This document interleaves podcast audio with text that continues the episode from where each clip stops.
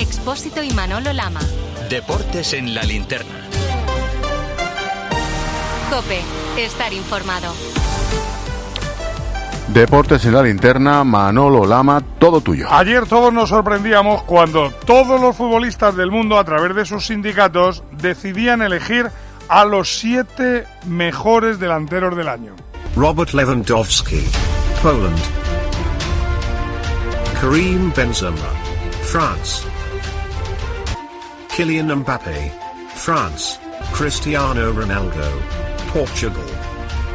Erling Holland, Norway. Bueno, uno, otro, otro, incluido Leo Messi, Neymar y ese Cristiano Ronaldo. Nos sorprendía porque lo elegían los futbolistas, que en teoría son los que saben de esto.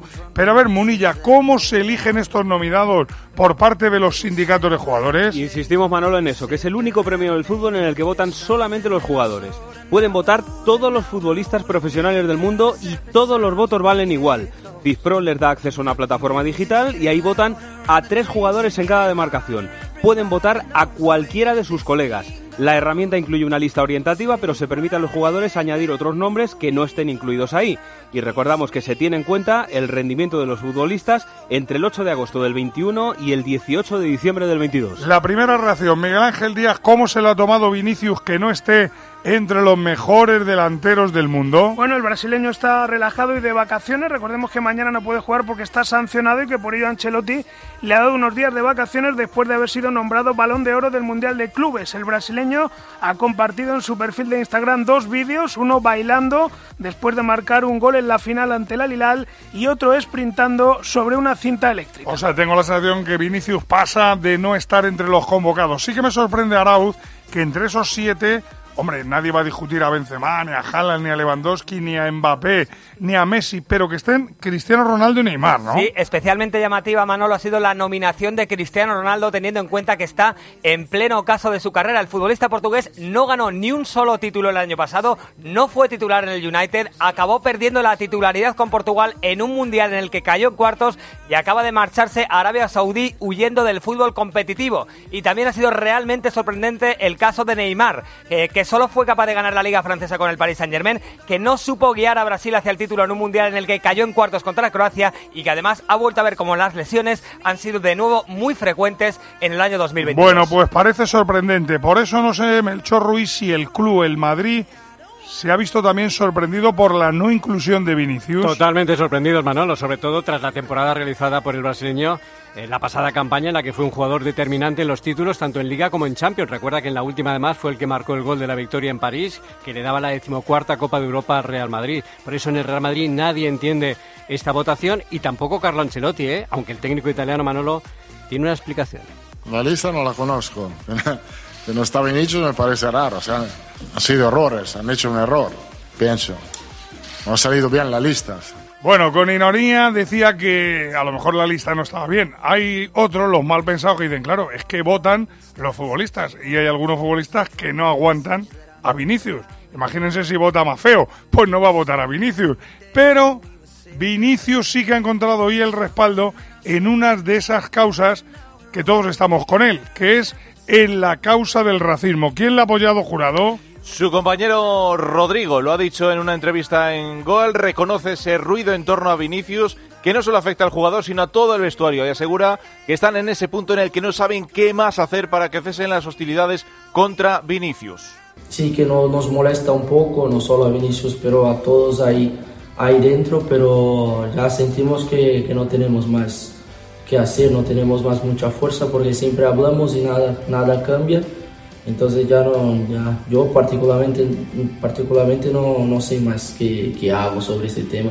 Y, y viendo que los otros hablan y nada cambia, entonces no, yo no voy a hablar. Bueno, pues nadie evidentemente va a cambiar esa lista de siete, Benzema, Jala, Lewandowski, Mbappé, Cristiano, Messi, Neymar y no está Vinicius. Pero, de verdad, Guas, ¿por qué crees tú que los jugadores ningunean al crack del Madrid?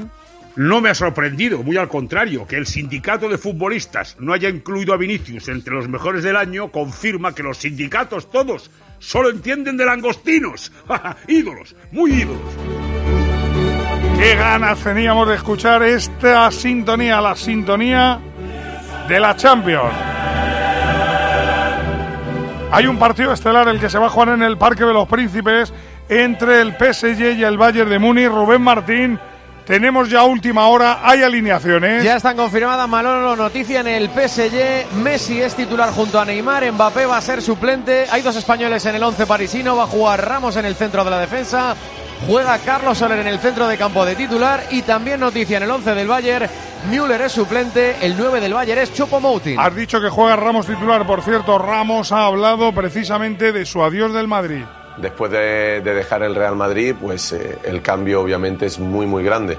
Cuando das el paso y todo sale mal, entras en una lesión, te cuesta salir de ella, la adaptación, un sistema nuevo, entrenadores, club nuevo, al final todo conlleva ciertas cosas que parecen que, que te hace dudar a veces de decir, pues he hecho lo correcto, no he hecho lo correcto, pero al final es como lo que ha ido definiendo ¿no? a lo largo de mi carrera, ¿no? Eh, la constancia, la perseverancia, el trabajo, que creo que estoy donde quería estar y creo que estoy en un club con mucha hambre de ganar la Champions. Bueno, pues veremos. Hoy tiene la oportunidad el PSG de dar un golpe en la mesa en esa eliminatoria con el Valle de Múnich. A la misma hora se juega también en San Siro Santi Duque el partido entre el Milan y el Tottenham plagado de bajas y de ausencias. Sobre todo, Manolo, llama la atención los dos porteros titulares en el Milán. Pioli vuelve a jugar con defensa de tres y lo apuesta toda la delantera con Brahim Leao y Giroud. En el Tottenham Conte tiene las bajas de sus mediocentros titulares y sale de inicio con Sar de 20 años y Oliver Skip de 22. Arriba Kulusevski y Son acompañan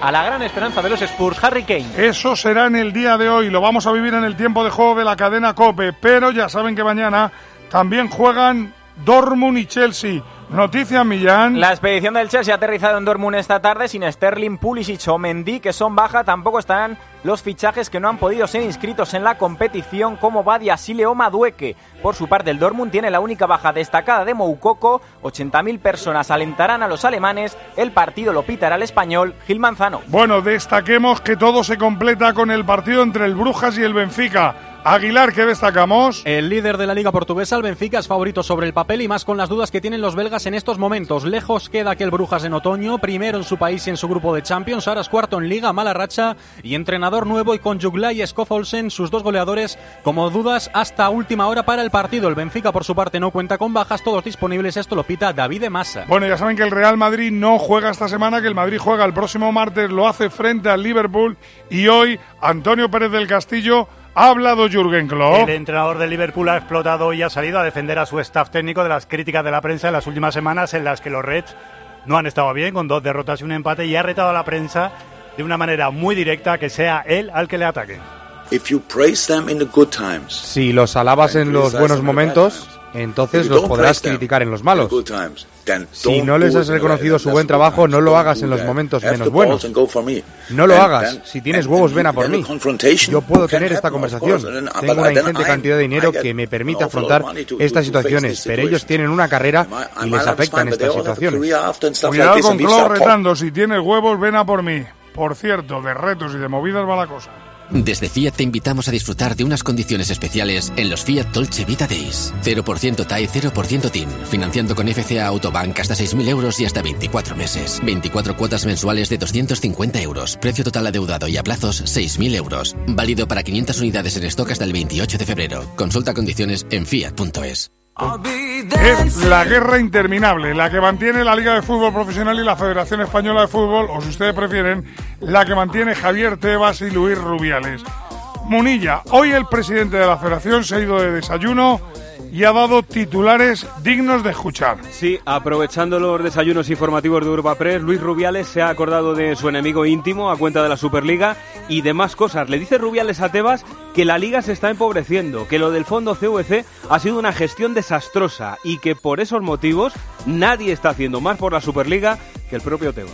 Creo que el mayor embajador de la Superliga probablemente no sea Florentino o no sea Jean Laporta, yo creo que es Javier Tebas porque está consiguiendo con esta liga que los más grandes se planteen cosas que hace años era impensable que se lo plantearan. Ese tipo de cuestiones hacen a los más pobres cada vez más pobres, pero es que a los más ricos también los están haciendo pobres en comparación con, con la Premier. Es que al final la liga española se está empobreciendo y eso es un, un problema que, que- que tenemos que solucionar ya. Bueno, tengo una duda, Fouto. ¿Le ha contestado Tebas o ha preferido guardar silencio? Al segundo Tebas, con datos, gráficas y varios vídeos en sus eh, redes sociales, Tebas dice que es falso, que la liga se haya vendido por menos dinero, que la federación reciba menos pasta, que haya disminuido las audiencias y que vaya menos gente a los estadios. En la liga están abiertos, dice Tebas, a escuchar y aprender, pero no a recibir lecciones de un gestor ruinoso como Rubiales, que tiene arruinadas sus competiciones, como por ejemplo la primera red, y que pone como ejemplo a seguir un evento de streamer en el que se disfrazan de payasos. Y sobre CVC, Tebas acusa a Rubiales de insultar la inteligencia de 38 presidentes.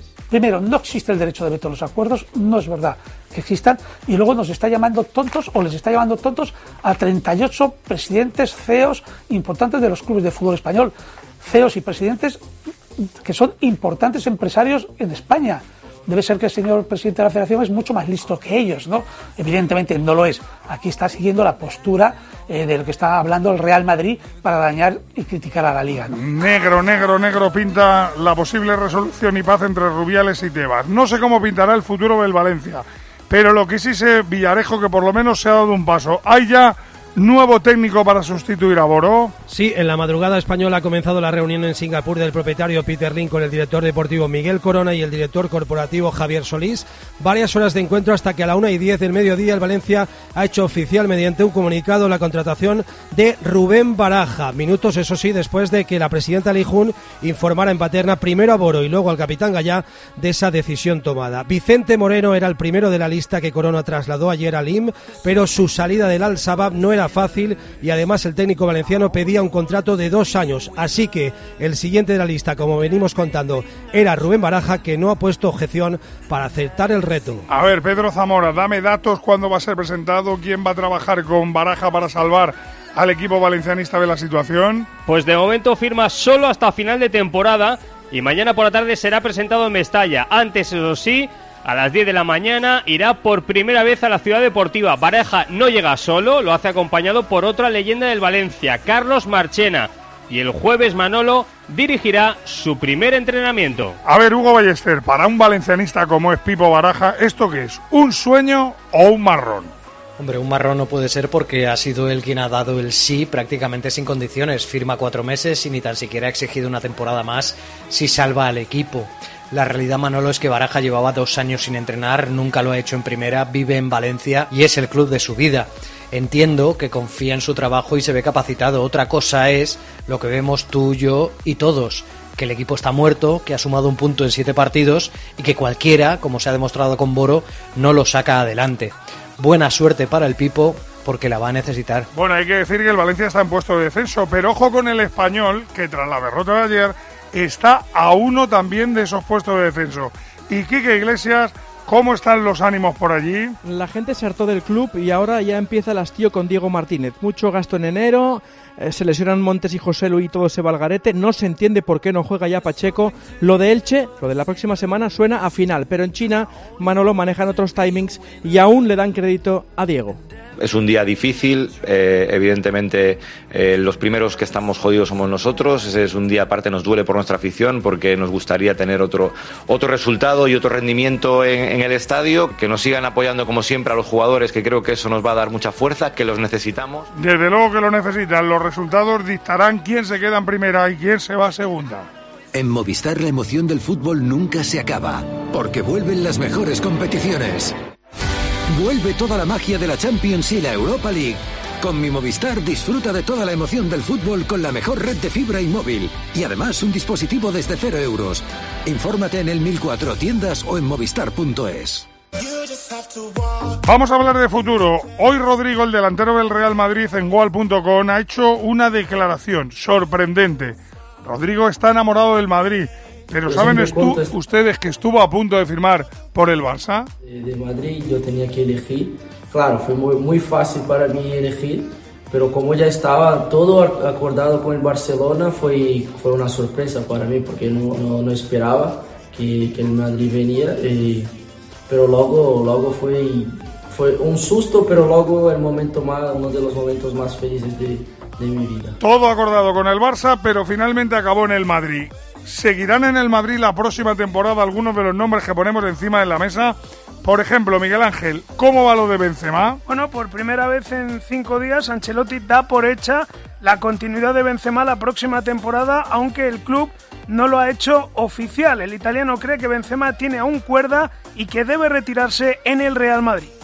El 9 lo tenemos, que de momento, que es Karim, que es verdad que no es un niño, pero lo tenemos también por el año, por el año, el año próximo. Bueno, el 9 lo tienen, pero el Madrid trabaja en un futuro 9. ¿En quién se están fijando esperando a Mbappé o Haaland Ganga. En Blaovic, el delantero de la Juventus, es una información de la ESPN. El delantero serbio estaría en la agenda de la planta noble del Santiago Bernabéu. Los últimos días del mercado de invierno ya se habló de una posible cesión de Blaovic, que el año pasado marcó 36 goles en la Serie A y esta temporada lleva 8 en tan solo 13 partidos. Tiene 23 años, la Juve pagó 75 millones por él en enero de 2022. A ver, Marcos López, si tú fueras el director deportivo del Madrid, por ejemplo, Florentino Pérez, ¿ficharías a Blaovic tras renovar a Benzema? Sin duda, porque aún renovando a Karim Benzema, al Madrid le falta un 9 alternativa, un 9 rematador que además tenga la virtud de poder jugar junto con Karim Benzema. Dusan Blaovic es zurdo, podría jugar con doble delantero en Madrid en situaciones donde Karim Benzema y Blaovic estuviesen en el 11, partiendo de la derecha, pierna cambiada, tiene remate y presencia en el área y es goleador. Y el día que no esté Karim puede perfectamente ser un jugador titular.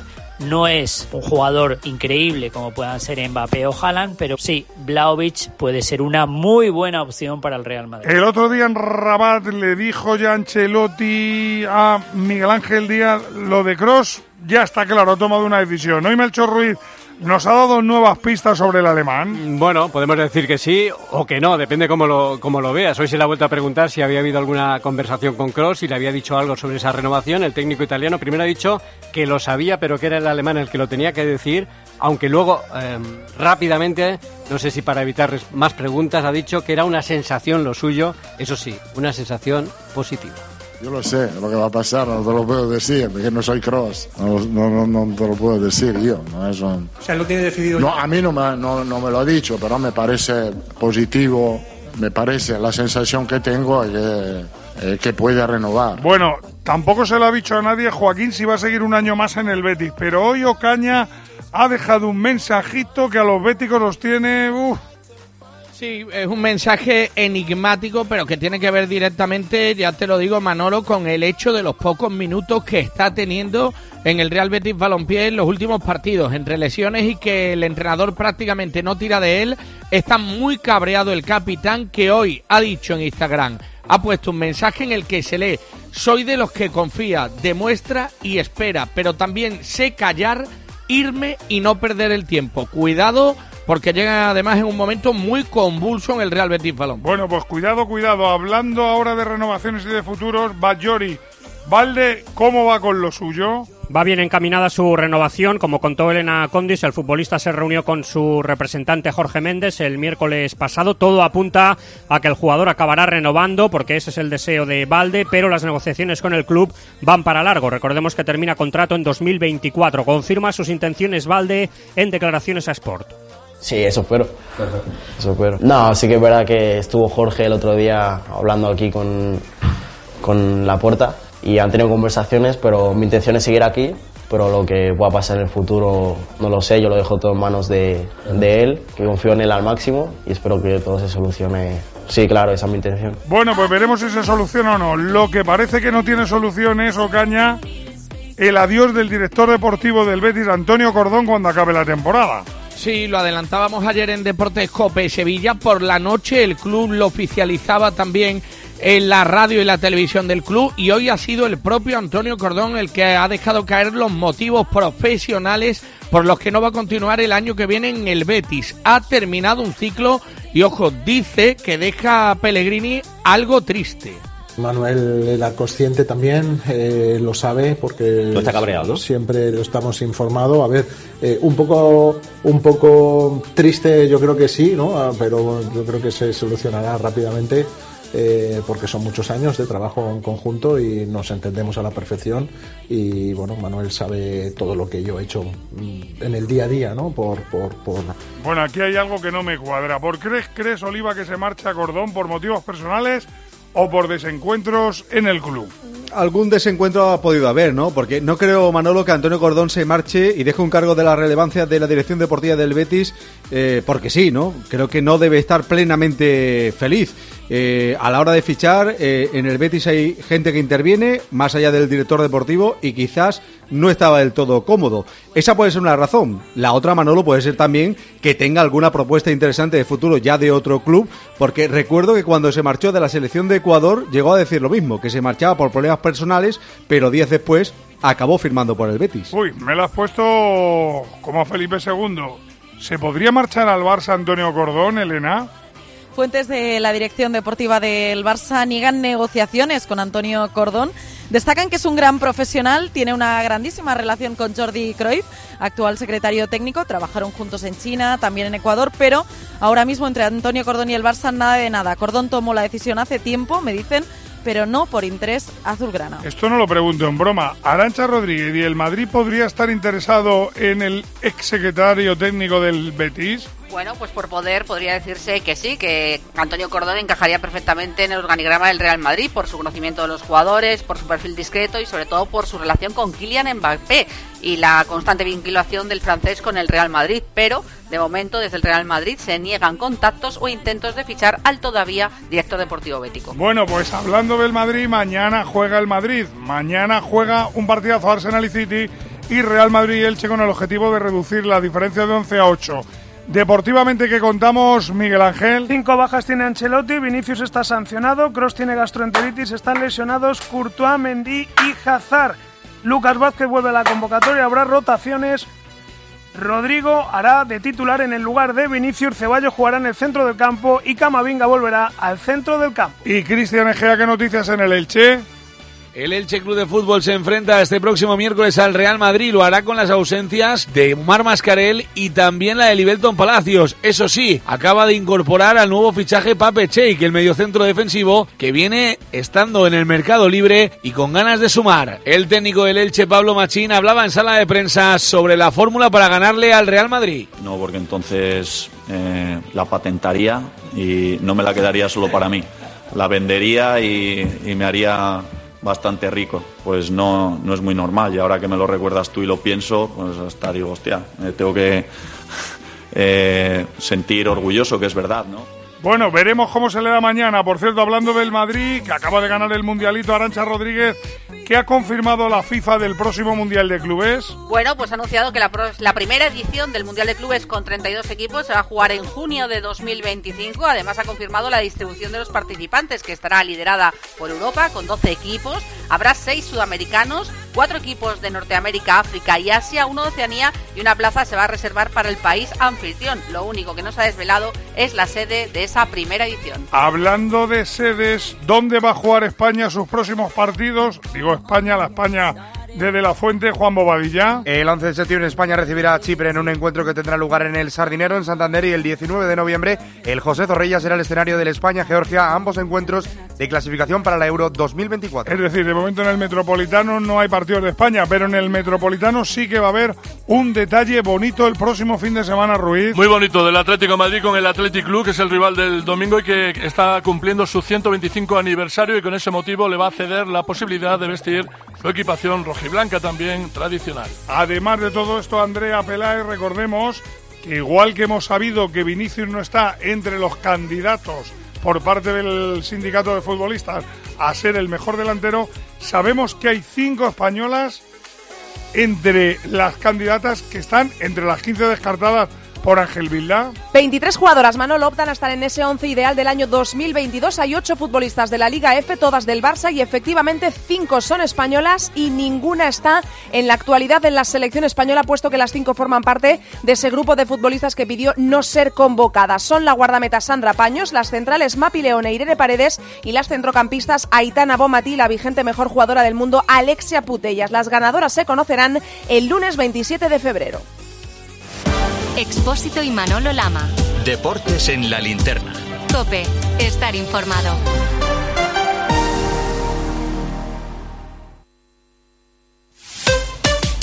Escuchas Cope. Y recuerda, la mejor experiencia y el mejor sonido solo los encuentras en cope.es y en la aplicación móvil. Descárgatela. La vida es como un libro, y cada capítulo es una nueva oportunidad de empezar de cero y vivir algo que nunca hubieras imaginado. Sea cual sea tu próximo capítulo, lo importante es que lo hagas realidad. Porque dentro de una vida hay muchas vidas y en Cofidis llevamos 30 años ayudándote a vivirlas todas. Entra en cofidis.es y cuenta con nosotros. Desde Fiat te invitamos a disfrutar de unas condiciones especiales en los Fiat Dolce Vita Days. 0% TAE, 0% TIN. Financiando con FCA Autobank hasta 6.000 euros y hasta 24 meses. 24 cuotas mensuales de 250 euros. Precio total adeudado y a plazos 6.000 euros. Válido para 500 unidades en stock hasta el 28 de febrero. Consulta condiciones en fiat.es. En Movistar la emoción del fútbol nunca se acaba. Porque vuelven las mejores competiciones. Vuelve toda la magia de la Champions y la Europa League. Con mi Movistar disfruta de toda la emoción del fútbol con la mejor red de fibra y móvil. Y además un dispositivo desde cero euros. Infórmate en el 1004 tiendas o en movistar.es. Con el dinero no se juega y antes de tomar decisiones necesitas tener la mejor información. Porque hay personas que logran ahorrar y otras que nunca lo consiguen. Bueno, hay una parte que tiene que ver con el nivel salarial, hay una parte. El principal motivo por el cual no se logra ahorrar es la debilidad humana. Siempre vamos a tender a preferir el placer presente antes que no el placer futuro, siempre. siempre. Los lunes, una- miércoles y viernes a las 5 encuentras en la tarde de Cope con el profesor Fernando Trías de BES la mejor explicación a tus preocupaciones económicas.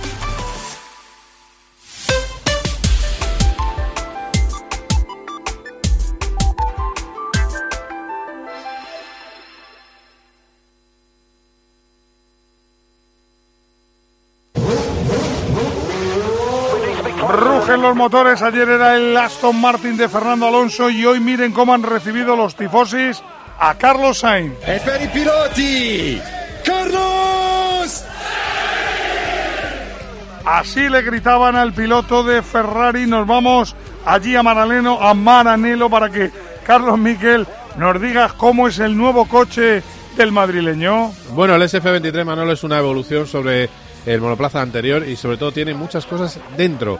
Eh, un motor que está muy mejorado en fiabilidad, eso va a permitir que tenga más caballos y también unos pontones afinados y una aerodinámica mejorada sobre el año pasado, con un DRS que les va a permitir tener más velocidad a punta. Se ha cogido los fallos del coche anterior para intentar cazar a Red Bull y ojo al objetivo que dice Carlos Sainz. Él quiere ir a por campeonato y así se emocionaba con el recibimiento de los tifosi. Por supuesto, mucha preparación, mucho tiempo aquí en Italia desde la segunda semana de enero, entrenando, pasando tiempo con mis ingenieros, incluso hicimos aquí en la fábrica un test con un coche antiguo. Creo que sí, estamos lo mejor preparados que podemos estar y con la máxima energía posible para este año. Hablamos de baloncesto, tenemos muchos frentes abiertos. Empezamos primero por la Liga CB. Estamos a dos días de la Copa y ojo porque Albert 10, vaya rebote que tiene Jasikevicius con sus jugadores. Bueno, más que nada porque le han puesto mucha intensidad a este penúltimo entrenamiento en la ciudad deportiva de un Barcelona que llega bien a la Copa, la más sin lesionados y en forma. 10 victorias seguidas en ACB, solo 3 derrotas en este 2023. La voz del entrenador Saruna Jasikevicius. Creo que llegamos a un buen momento, ¿no? Yo- lo que importa son estos 40 minutos eh, jueves por la noche y llegas bien o llegas mal, eh, pues hay que jugar. Claramente mejor llegar bien, pero bueno, hay que demostrarlo en la pista, hay que eh, manejar las emociones. Yo creo que los chicos están muy ilusionados, tienen experiencia y ojalá nos sale bien las cosas jueves. La otra vía que tenemos abierta, Pilar Casado, es que ya conocemos la lista para la última ventana de clasificación para el Mundial de los de Escariolo. Sí, son 16 jugadores. Islandia e Italia 23-26 de febrero. Dos campeones de Europa, Alberto Díaz y Parra, habituales de ventanas el resto y dos novedades. Sorolla y Caicedo. España ya tiene el billete para el Mundial. Estrena el número uno del ranking y Escariolo habla de objetivos. volver a eh, escribir páginas de las que nuestros aficionados puedan sentirse orgullosos, competir. Queremos seguir compitiendo y queremos eh, seguir jugando buenos partidos. Bueno, eso es lo que quiere Donchi y Irving, competir, pero lo que quieren es ganarnos, Parra. Dos partidos juntos y dos derrotas anoche ante Minnesota y tras ir 26 abajo tuvieron un tiro para empatar, pero el uno por el otro en una sucesión absurda de pases terminaron por perder la posesión y el encuentro. Ganarán, es obvio, pero el inicio no ha sido el más idílico. Ángel García, españoles por el mundo en el tenis. Sigue nuestra crisis en el tenis femenino. Ha vuelto a perder Paula Badosa en el debut ante la brasileña Haddad Maya. Un primer set enorme de 80 minutos lo acabó perdiendo. Ha perdido Bautista en tres sets ante Jurka en Rotterdam y ha ganado Carballés a Ramos en Buenos Aires. Sí, lo agradece Eri Faladia. Por cierto, mañana empieza la Vuelta a Andalucía en el Tour de Oman. Eri, ¿quién ha ganado? Diego Ulisi se ha apuntado a la penúltima etapa. Mañana Jorgensen va a defender cinco segundos precisamente frente a Ulisi para ver si gana esta vuelta. Siguen en la COPE, con Espósito o con Eri. Por la noche con Juanma.